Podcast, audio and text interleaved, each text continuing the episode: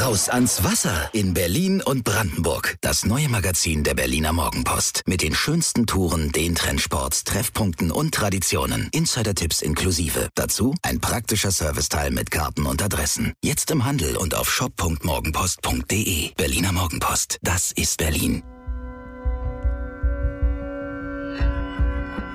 Immer härter. Der Podcast der Berliner Morgenpost. Hallo und herzlich willkommen, beziehungsweise Servus, Grüezi und Hallo, denn wir melden uns heute nur zur Hälfte aus Berlin und zur anderen Hälfte aus Österreich. Mein Name ist Jörn Lange, ich bin Sportredakteur der Berliner Morgenpost und am anderen Ende unserer hoffentlich stabilen Telefonleitung begrüße ich die wundervolle Inga Bödeling. Hallo Inga. Hallo Jörn. Bist du gut angekommen in Österreich, in Herthas ja. Trainingslager? Ja, bin ich. Ähm, gestern hat das Wetter noch ein bisschen zu wünschen übrig gelassen, aber heute hat den ganzen Vormittag lang schon die Sonne geschienen. Es ist äh, angenehm warm. Es könnte fast nicht besser sein. Das, das klingt ja gar nicht so schlecht. Ich hatte, ich glaube, vor zwei Tagen mal in die Wetterprognose geschaut. Da war für jeden Tag, glaube ich, heftiges Gewitter angekündigt. Ja, wir haben schon festgestellt, das ist ungefähr so wie mit Herthas letzter Saison. Äh, man kann sich so wirklich auf nichts verlassen, weil ähm, Heute Morgen war auch jede Menge Regen und Gewitter angesagt und am Ende war der Himmel blau und es war kein Wölkchen am Himmel. Also es ist äh, tatsächlich ein kleines, eine kleine Wundertüte in den Bergen. Sehr schön. Aber solange es Richtung Sonne und Trockenheit äh, tendiert, soll es ja nicht dein Schaden sein. Genau. Na gut, wir haben reichlich zu besprechen. Kurzer Themenüberblick zu Beginn. Äh, du gibst uns ein paar frische Eindrücke aus dem Trainingslager in Österreich, in Leogang. Wir sprechen natürlich auch noch über den jüngsten Test gegen Lübeck und die kritischen Worte von Trainer Paul Dardai. Außerdem blicken wir auf die Olympia-Performance der Berliner und auch den ähm, 129. Geburtstag der alten Dame. Der darf natürlich auch nicht zu kurz kommen. Aber Inga, du bist frisch angereist und hast auch die frischen Impressionen. Wie muss man sich denn die Szenerie da unten vorstellen? Trainingsplatz vor Alpenpanorama? Äh, wie logieren die Profis im Fünf-Sterne-Hotel? Gib uns doch mal ein paar Eindrücke. Ja, es ist auf jeden Fall alles sehr malerisch. Ähm, der Trainingsplatz im Steinbergstadion des SC Leogang äh, liegt ganz malerisch vor den vor den Alpen, besser gesagt vor den Leoganger Steinbergen ähm, mit dem Birnhorn als höchster Punkt. Ich glaube, es sind so 2500 Meter. Also es ist äh, wirklich sehr malerisch hier in diesem kleinen Örtchen, ähm, was eigentlich dann eher so für Wander- und Skitourismus bekannt ist. Ähm, die Mannschaft äh, logiert im noblen Kraller Hof. Es ist ein kleines Stückchen die Straße vom Trainingsplatz runter, ähm, liegt auch so am Berg, also nicht direkt an der Straße. Ist auch alles sehr vornehm. Wir waren heute Vormittag schon da, weil wir eine Medienrunde mit Davy Selke hatten. Ähm, sah wirklich alles tipptopp aus. Ähm, das ist schon, da haben sie sich hier schon echt nicht lumpen lassen. Äh, das Stadion an sich auch Rasen, Top-Zustand, ähm, eine Tribüne, wo man dann auch geschützt sitzen kann bei dem äh, doch recht ja, wie sagt man, nicht so ganz einzukalkulierendem Wetter. Ähm, es haben sich auch schon einige Fans eingefunden. Ich würde sagen, heute Vormittag waren es schon so 40, 40, 50 Fans, die da auf der Tribüne waren, die auch teilweise extra mitgereist sind. Das äh, hat schon was an Feeling hier. Okay. Und wie sind die, die Arbeitsbedingungen auf dem Trainingsplatz? Äh, das gab es ja auch schon in der Vergangenheit, dass man anreist und auf einmal ist der Rasen nicht richtig äh, in der richtigen Länge oder äh, ich erinnere mich auch an einen Trainingsplatz, ähm, wo mal eine Querlatte zu tief war oder ein Elfmeterpunkt zu nah am Tor.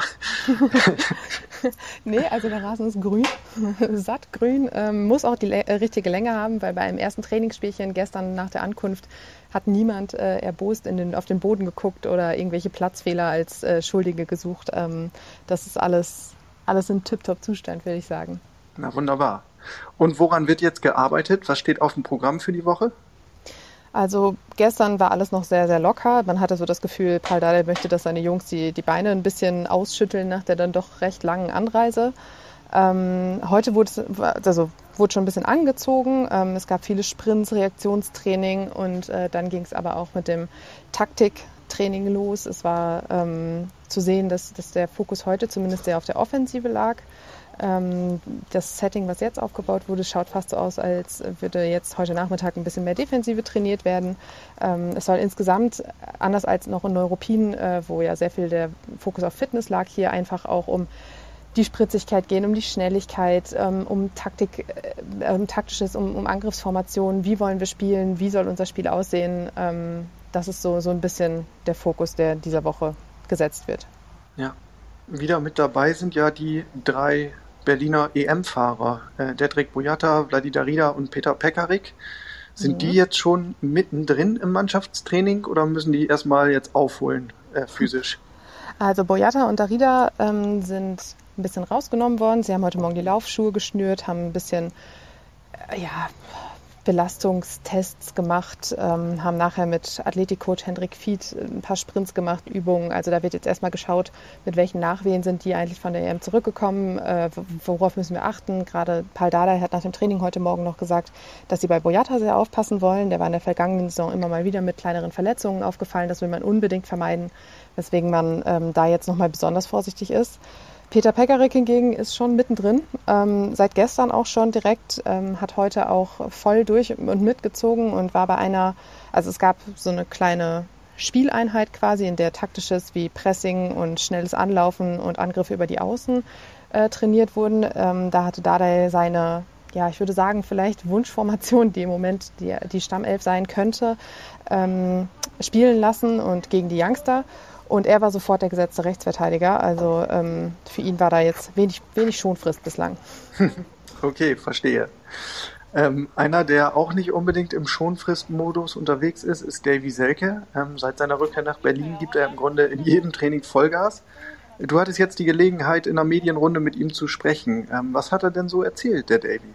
Ja, wir hatten auch vorher die Gelegenheit, ihn jetzt hier ja auch schon live zu erleben. Und es ist tatsächlich so, er gibt mit den Ton an. Er ist immer voll drin. Er geht noch einen Meter weiter. Es ist schon recht imposant, äh, was er so zu bieten hat. Und ähm, auf, dem, auf der Couch heute im Hotel hat er sich dann so ein bisschen äh, entspannter gegeben. Ähm, er hat, hat durchblicken lassen, dass er sich auf jeden Fall pudelwohl fühlt hier in Berlin, zumal das ja eigentlich auch eher so eine ja, aus der Not geborene Rückkehr war, weil eigentlich wäre er ja bei Werder gewesen, wenn Bremen nicht abgestiegen wäre. Aber ähm, er fühlt sich pudelwohl, er schätzt die Arbeit mit Paul Dardai, er schätzt auch die Zusammenarbeit mit Prince Boateng auf jeden Fall und ähm, hat auch, klar, er hat im Moment kaum Konkurrenz auf seiner Position, aber er hat auch Ambitionen angemeldet, dass er sich präsent zeigen möchte, was ja so viel heißt wie, ich möchte nicht auf der Bank versauern. Ja gut, da stehen die Chancen ja aktuell so gut wie lange nicht. Äh, fast konkurrenzlos, du hast es angesprochen. Naja, und der Rest, der ergibt für mich auch Sinn. Also mit äh, Prinz Boateng, da hast du ja allein beim Thema Tätowierungen schon reichlich Gesprächsstoff. nee, und auch sonst verstehen sie sich ja gut. Äh, man sieht sie auf dem Trainingsplatz häufig zusammen, scherzend. Genau. Na gut, äh, du hast natürlich auch ein Stück dafür äh, darüber geschrieben, über den Selke-Termin zu lesen, dann auf morgenpost.de slash Hertha. Paul Dardai hatte mir im Vorfeld noch erzählt, es wird auch ein bisschen was geben Richtung Teambuilding ein, ein Rafting-Abenteuer ist geplant, wo man ein bisschen Spaß haben will und eine Hüttengaudi, wo Dada sagte, das wird dann so ein Abend wie früher zu meiner Zeit als Aktiver und ich als Trainer mache dann mal die Augen zu. Äh, seid ihr Journalisten auch eingeladen worden? Nein, sind wir nicht. Wir müssen dann wohl unsere eigene Hüttengaudi veranstalten. Aber äh, schätzungsweise ist das gerade so nach der vergangenen Saison, in der ja immer die Rufe lauter wurden nach, wir brauchen eine Mannschaft, ähm, eine ganz gute Idee, das jetzt vielleicht schon frühzeitig anzugehen, auch wenn die äh, Leute, die jetzt da sind, nicht unbedingt ja, die, die volle Mannschaft sind. Aber ähm, ich glaube, dass es auch was ist, worauf die Jungs sich hier, glaube ich, also wirklich freuen. Weil das ist so ein bisschen Klassenfahrtatmosphäre und man arbeitet hart und ich glaube, das gehört auch einfach dazu, dass man dann da was anderes sieht. Ja. Und äh, ein bisschen was von der Umgebung sieht, die man sonst immer nur aus dem Busfenster oder Hotel oder Trainingsplatz sieht. Ja. Und ehe jetzt schon die ersten Kommentare geschrieben werden in Richtung, was ist denn das für eine Arbeitseinstellung und wie unprofessionell kann man sein? Also, Hüttengaudi ist ganz am Ende eingeplant, ja, so dass das die Arbeitsleistung nicht beeinträchtigen wird. Keine Panik. Ähm, ausfallen wird allerdings der Test gegen Villarreal, gegen den Europa League-Sieger. Ähm, da gab es einen Corona-Fall oder mehrere Corona-Fälle sogar bei den Spaniern und die sind gar nicht erst ins Trainingslager gereist. Ähm, ich habe gehört, Inga, äh, Hertha bemüht sich noch um Ersatz.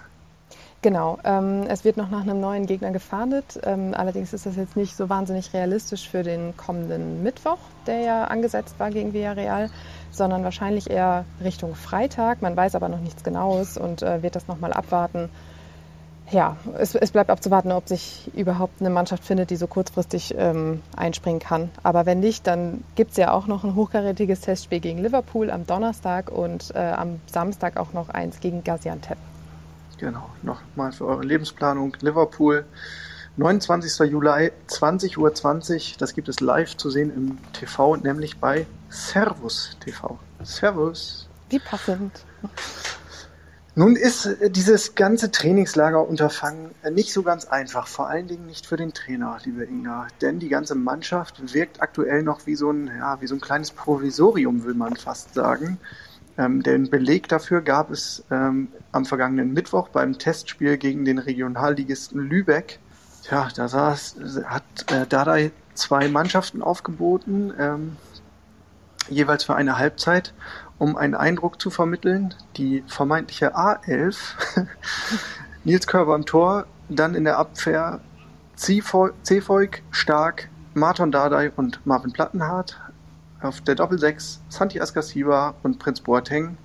In der offensiven Dreierreihe Jeff Dilrosun, Suat Serda und Dennis Jastremski und im Sturm Dodi Lukebakio.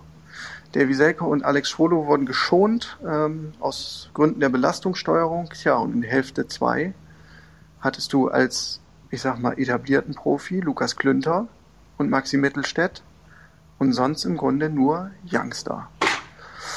Und damit ist das Arbeiten und das seriöse Vorbereiten natürlich ähm, doch ganz schön erschwert, muss man sagen. Also wie möchte man da ähm, ernsthaft über eine Spielphilosophie nachdenken, wenn du weißt, du hast eigentlich noch gar nicht deinen wirklichen Kader beieinander?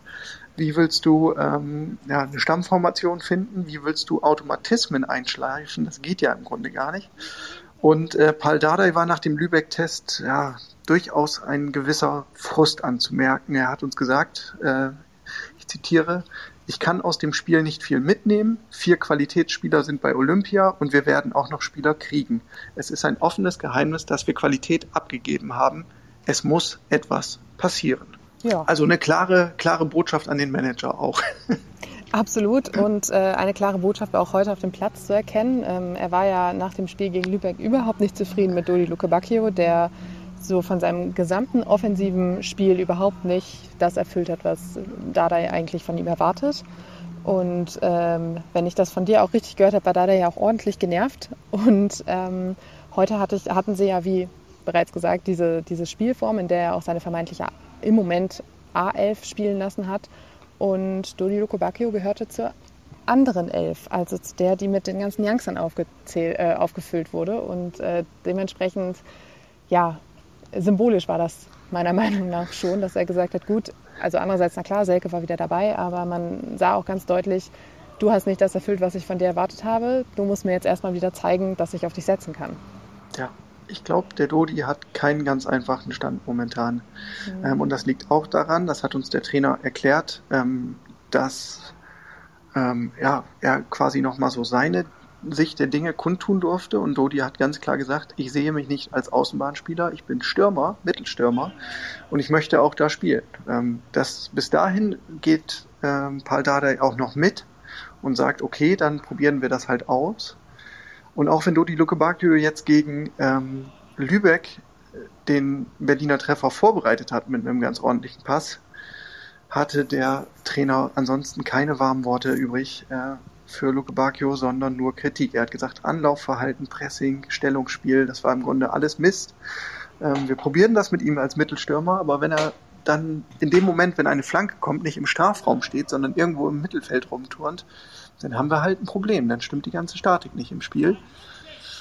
Insofern, tja, das werden, glaube ich, keine einfachen Wochen für Luke Bacchio. Zumal auch genau diese Punkte, die du gerade angesprochen hast, Anlaufverhalten und Pressing, heute direkt auf dem Trainingsplan standen. Also ja. für mich auch ein klares Zeichen, so kann es nicht weitergehen.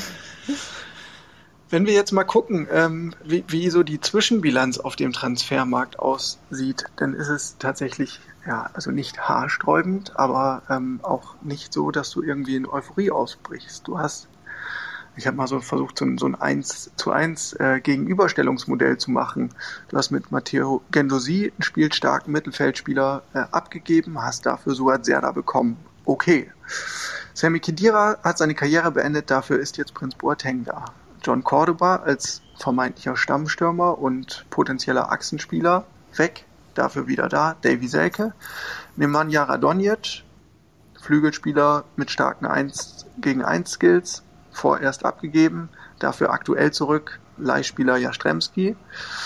Tja, und dann hast du noch den Rückkehrer Arne Meyer, der aktuell beim Olympischen Turnier mitwirkt. Und auf der Abgangsseite noch Matthew Leckie, Oma Alderete, Eduard Löwen und Jessica Gangkamp. Alles nicht erste Wahl, muss man sagen, aber halt auch ja, Leute, die vielleicht auch das Niveau auf dem Trainingsplatz ein bisschen beeinflussen. Mhm. Insofern ist da noch ein bisschen was zu tun für Freddy Bobic, aber der Hoffnungsschimmer ist ja, das Transferfenster ist noch ein Weilchen geöffnet, nämlich bis 31. August. Und Freddy Bobic hat ja in der Vergangenheit bewiesen, dass er auf dem Transfermarkt eigentlich ein ganz gutes Händchen hat. Paul Dardai hat dazu heute auch nochmal gesagt, ähm, dass man natürlich auch immer nur ein Portemonnaie hat, mit dem man, mit dem man arbeiten kann. Und ähm, das hörte sich auch ein bisschen so an wie, wir müssen auch erst noch Spieler abgeben, um mit dem Geld dann halt auch zu arbeiten. Und äh, somit bin ich auch, also er ist ja selbst auch davon überzeugt, dass noch was passiert. Und ich denke auch, dass es vielleicht noch ein, zwei Wochen braucht, um da so ein bisschen Schwung reinzukriegen. Aber ähm, dass Verstärkung kommen wird, ist ja so gut wie sicher. Ja. Zum großen Ganzen gehört ja auch, dass Hertha kein Einzelschicksal ist. Ähm, es gibt auch andere Clubs, die aktuell mit besseren Rumpfkadern arbeiten. Ähm, nichtsdestotrotz, man wünscht sich als Trainer natürlich eine andere Konstellation, ähm, wo man wirklich was, was einstudieren kann. Aber es ist nun mal, wie es ist und man muss das Beste draus machen.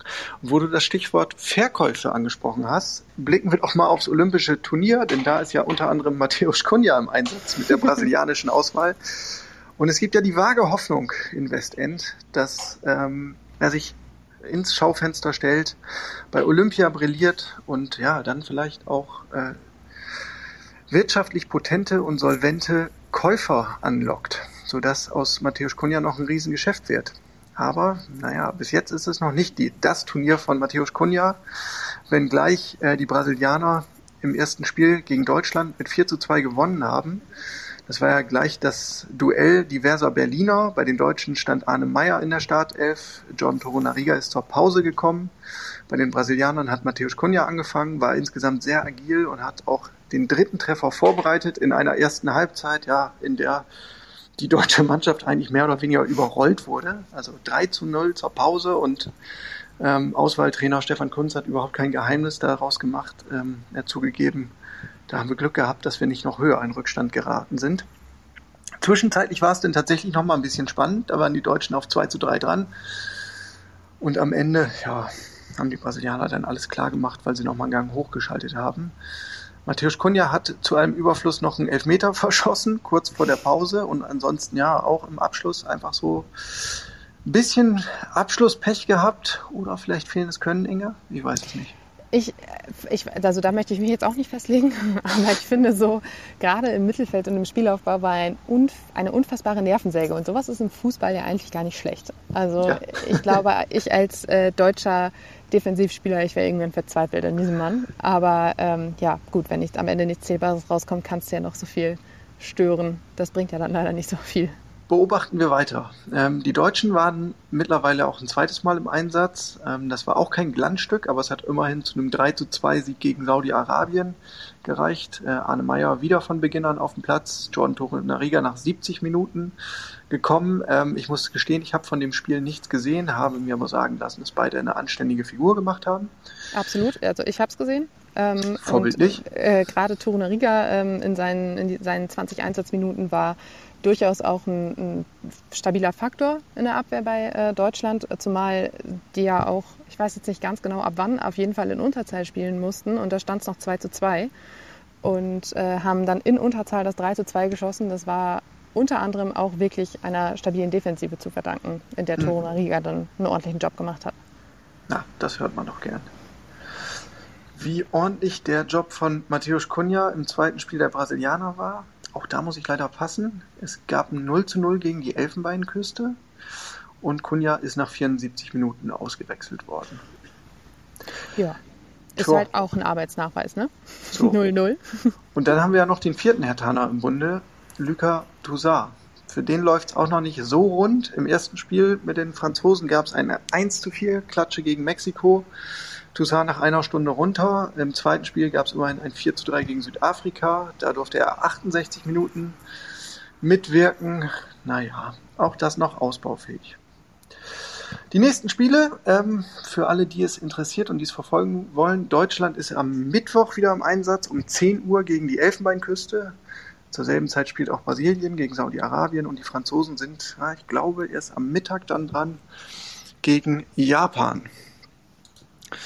So, liebe Inga, was war denn sonst noch los im Hertha-Kosmos? Ah, ich habe hier auf meinem Zettel äh, die Stichworte Radonjic und Gerücht. Absolut. Was gibt's ähm, da? Es waberte durch die ja eigentlich immer recht gut informierte L'Equipe ähm, das Gerücht, dass ein nicht weiter näher genannter deutscher Bundesligist äh, ein Angebot für Nemanja Radonjic bei Marseille hinterlegt hat. Dieses Angebot soll sich auf 8 Millionen belaufen.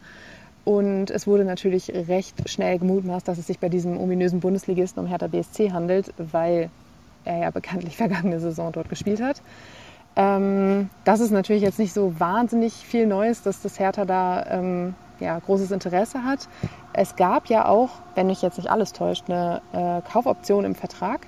Allerdings Richtig. belief die sich auf ein bisschen was über 12 Millionen Euro und man war sich wahrscheinlich einig, so viel wollen wir gerade jetzt auch in der Corona-Saison nicht ausgeben und hat sich dann vielleicht über die, durch dieses oder ja, hat sich dann überlegt, diesen Weg zu gehen. Und ähm, das, das bleibt spannend. Es wäre auf jeden Fall meiner Meinung nach ähm, ein Wechsel oder ein Transfer zurück, der auch Sinn machen würde, weil wir haben schon oft gesagt, dass die Flügel noch ein bisschen lahm sind bei Hertha, dass da noch ein bisschen Verstärkung kommen muss. Und ähm, da einzunehmen, der das Konstrukt und auch den Trainer schon kennt, ist gerade in Anbetracht dieser Kürze der Vorbereitung, die dann ja doch äh, nur noch da ist, gar keine so schlechte Idee. Sehr richtig. Kürze der Vorbereitung. Oh, bald geht's schon wieder los, ne? Bald wird es ernst. Kannst du es glauben? Noch zwei Wochen bis Pflichtspielstart? Noch also drei also bis, Wochen bis Bundesliga-Start?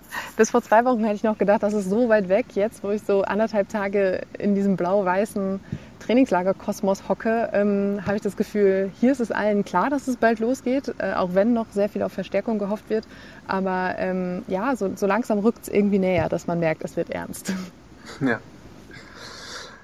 Was haben wir noch? Lukas Klünter sehe ich noch auf meinem äh, Spickzettel. Lukas Klünter, Hobbykünstler seiner, seiner Zeit. Wir haben darüber auch schon in der Morgenpost geschrieben, mehrfach. Ähm, immer wenn er die Gelegenheit hat, äh, zieht er sich zurück zu Hause und malt. Tatsächlich seriös, nicht so Zecke Neuendorf mäßig, mal irgendwie so, so ein Gekrackel für den Künstlernamen, sondern der meint es ernst, der Junge. Er hat auch ein paar Freunde, ähm, die aus dem Metier kommen und macht tatsächlich ganz ansehnliche Bilder.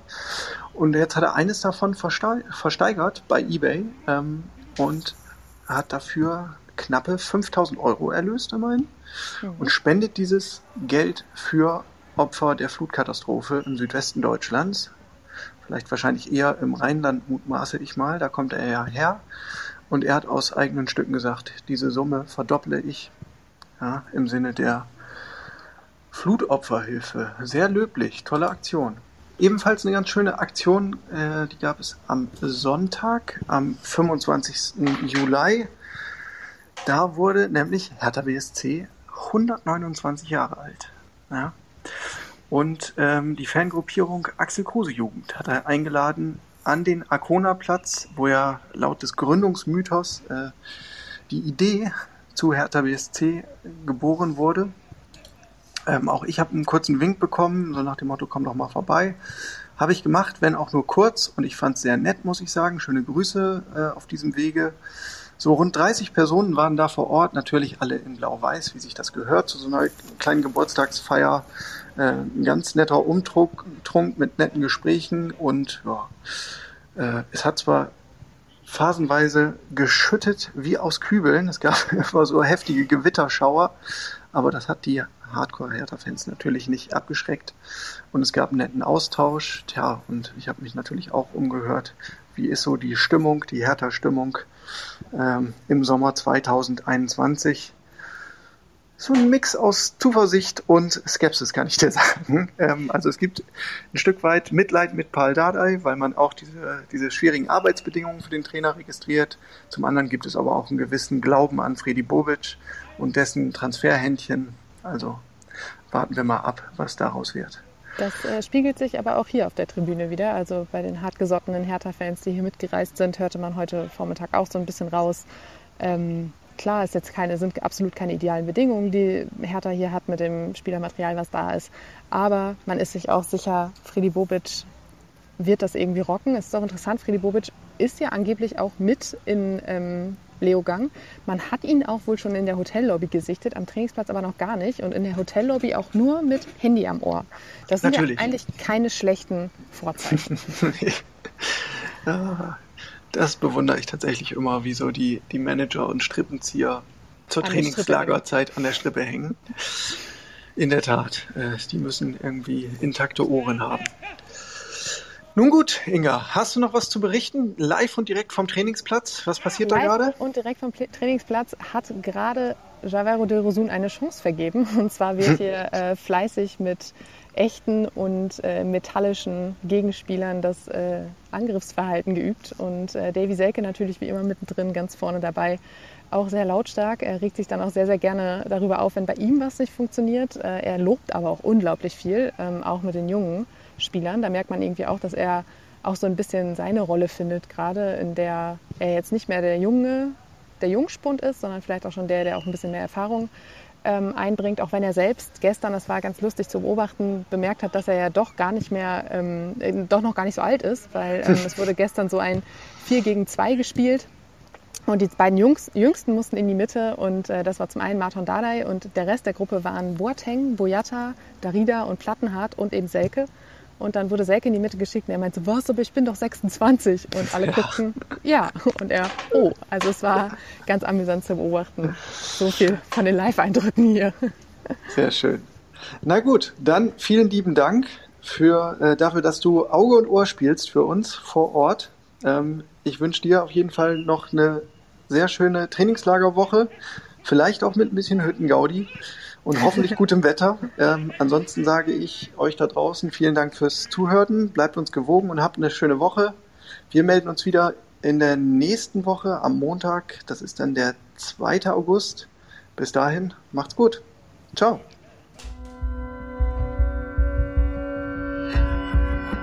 Immer härter. Der Podcast der Berliner Morgenpost.